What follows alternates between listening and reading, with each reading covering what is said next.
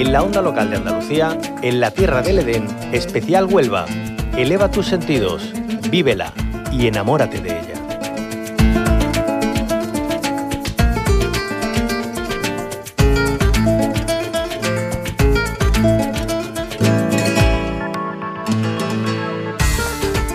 La tierra del Edén, especial Huelva, se detiene hoy en la que es la máxima figura literaria de la provincia, el Nobel Juan Ramón Jiménez. La Fundación Zenobia Juan Ramón Jiménez ha presentado una nueva colección denominada Cuadernos Juan Ramonianos, que nace con la vocación de facilitar con un formato corto la publicación de investigaciones que por sus dimensiones se quedan fuera de otras eh, de las grandes publicaciones sobre la obra y vida del escritor moguereño. El número uno de estos cuadernos Juan Ramonianos, Juan Ramón Jiménez y su entorno durante la gripe española, está escrito por Pepi Gallinato y en él se narra la epidemia de la gripe que se vivió aquí en España en 1918, de la que se contagiaron el Nobel y su esposa, Zenobia Camprubí.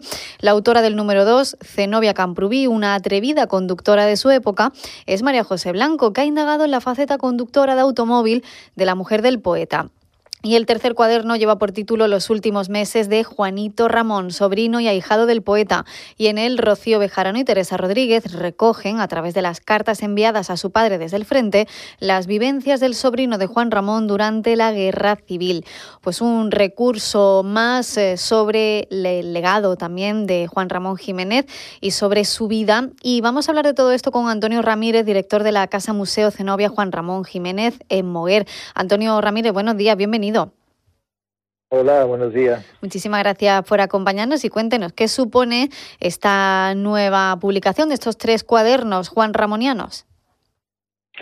Pues mira, estos tres cuadernos Juan Ramonianos se corresponden en el tiempo con, un proceso de publicaciones que venimos llevando a cabo en la Casa Museo, donde mm, en diferentes etapas hemos ido cubriendo esa parte editorial para dar a conocer los, los fondos y los trabajos de investigación sobre Juan Ramón.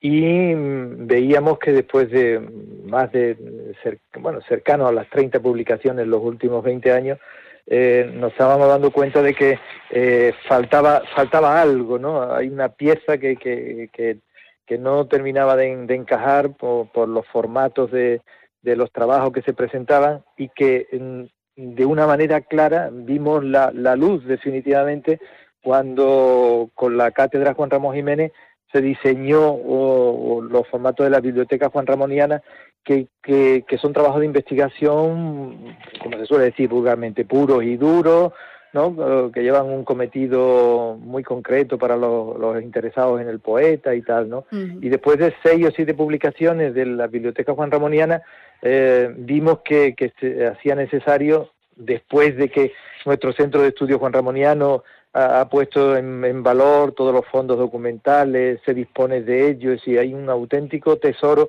que ya está digitalizado y que está a disposición de los investigadores, pues desde la propia casa, con nuestros propios investigadores, nos dimos cuenta de que el formato de cuaderno para aquella tipología de, trabajo que ni son artículos ni son trabajos densos de, publicación, podía tener una cobertura determinada. Y esa cobertura es precisamente los cuadernos que acabamos de, presentar, es decir, con asuntos y temas que mm, generalmente mm, pasan de soslayo, se tienen poca información de ellos y que gracias en este caso a la colaboración de la comunidad de herederos de Juan Ramón, la aportación de nuevas documentaciones y todo eso, pues eh, nos ha permitido, en cierto modo, dedicarle un tiempo a, este, a este tipo de investigación dando como resultado los cuadernos que, que, acabas de comentar muy bien. ¿no? Eh, claro, porque Antonio Ramírez no es solo interesante la obra extensa y profunda de Juan Ramón Jiménez, sino también su vida personal,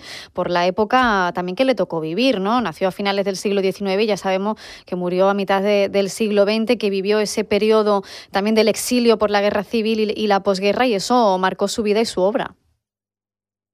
Sí, desde luego, la, la vida de Juan Ramón, mm, es decir, aquellos que se han acercado superficialmente a, a, ella, ¿no?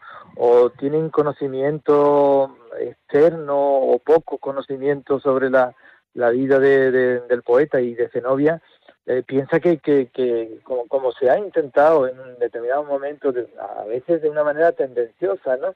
De pensar que el poeta estaba en su torre de marfil, ¿no? Mm. Ese estado de pureza a la que llega el genio movereño, ¿no? Eh, se pensaba siempre, o se ha estado pensando, eh, los que vivimos en el entorno de Juan Ramón, lógicamente conocemos que conoce así, eh, que estaba como encerrado en su en su torre de marfil y eso no no no no fue así ni ni, ni mucho menos no Juan Ramón vivió y vivió con intensidad eh, todos los, momentos de, de, su vida no es decir fue precursor de, de, muchísimas cosas si bien es verdad que era un hombre en cierto modo introvertido no que prefería el trabajo sosegado y sereno en su casa a, la exhibición externa, ¿no? No era amigo de espectáculo, no era amigo de, homenaje, no era amigo de, todo eso, pero luego fue la persona que, eh, que puso, fue el faro, en cierto modo, de las generaciones que luego iban a venir, ¿no? Y tal es así, porque estas, estos cuadernos tienen el mismo formato de las revistas que creó Juan Ramón en los años 20 en Madrid, y que son las revistas Unidad, Ley, sí, donde le dio cobertura y le dio entrada a lo que luego iba a ser la generación del, del 27, ¿no? Entonces, en ese sentido, eh, lo que pretende los cuadernos es recoger esos apartados, esas misceláneas biográficas del poeta eh, de, de, asuntos uh, que se pueden entender a lo mejor como menores, ¿no? Es decir, que el, que el poeta y Zenobia pasaran la gripe, bueno, tú puedes decir, bueno, pues la pasó, porque la pasaron millones de españoles, ¿no? Mm pero no, eh, hay un contexto y hay un contexto literario, hay correspondencia con su hermano, con la familia de Mover, estaba al tanto de lo que ocurría en, su pueblo, quién, quién estaba infectado, cuántos, eh, quiénes murieron, ¿no? Y, en eso pues Pepi hace un trabajo magnífico que aporta mm. unas fuentes fundamentales, porque todo eso también se refleja luego en la propia obra de Juan Ramón. Es decir, eh, ¿qué, ¿qué, escribió Juan Ramón cuando mm, la pandemia del 18 en España? Bueno, pues, pues lo sabemos, se hace una aportación documental en ese sentido, donde se ve claramente que el poeta eh, le influye en, eh, aquellos momentos eh, y se nota en su obra aquel paso de la pandemia del 18, ¿no?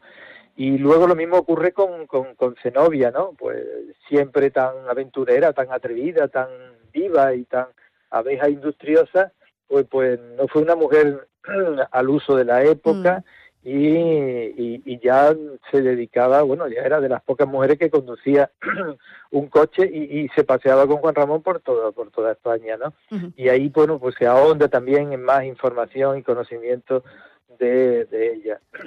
y luego personajes que dan lugar también, digo personajes del entorno familiar de Juan Ramón, como es Juanito Ramón, el trabajo de, de Rocío Bejarano y Tere Rodríguez, que, que eh, gracias a la documentación aportada por la familia se ve el sufrimiento que tuvo Juan Ramón y lo que escribió a raíz de, la noticia que le llegó estando él en el exilio, de la noticia que le llega cuando se entera de que su sobrino predilecto había muerto en el frente de Teruel, ¿no? Y de hecho, bueno, pues en la propia casa hay un mosaico con un poema de Juan Ramón que le dedica a su sobrino, se llama La tarde mejor y bueno, pues en definitiva Creemos que esta historia menuda, por llamarlo de una manera, de Juan Ramón, es también sumamente interesante para sacar, para, para, llegar al público en, en general que, no, no, pueda o no quiera meterse en las profundidades de, de los análisis ¿no? de, de la poesía de Juan Ramón o de biografías densas. ¿no? Pues desde luego muy importante es la investigación, el conocimiento y la divulgación de todo eso a la ciudadanía y es lo que se está haciendo. También gracias a estos cuadernos Juan Ramonianos, tres cuadernos muy interesantes con historias que, hay que conocer alrededor de la vida del poeta Juan Ramón Jiménez y de su esposa Zenobia Camprubí, ya saben, amparados por eh, la Casa Museo Zenobia Juan Ramón Jiménez, eh, el poeta eh, moguereño que desde luego también es un recurso muy importante para, para ese pueblo que, que, es Moguer, que es, bueno, pues tiene su vecino ilustre, ¿no? También como, como gran reclamo. Antonio Ramírez, director de la Casa Museo Zenobia Juan Ramón Jiménez, muchísimas gracias por habernos acompañado. Pues nada, gracias a, a vosotros y siempre a vuestra disposición. Cierra los ojos e imagina el agua salada rozando tu piel en una playa kilométrica. Imagínate caminando por un sendero mágico o encontrándote en lugares de película. Ahora, abre los ojos y hazlo realidad. Huelva eleva tus sentidos. Entra en turismohuelva.org.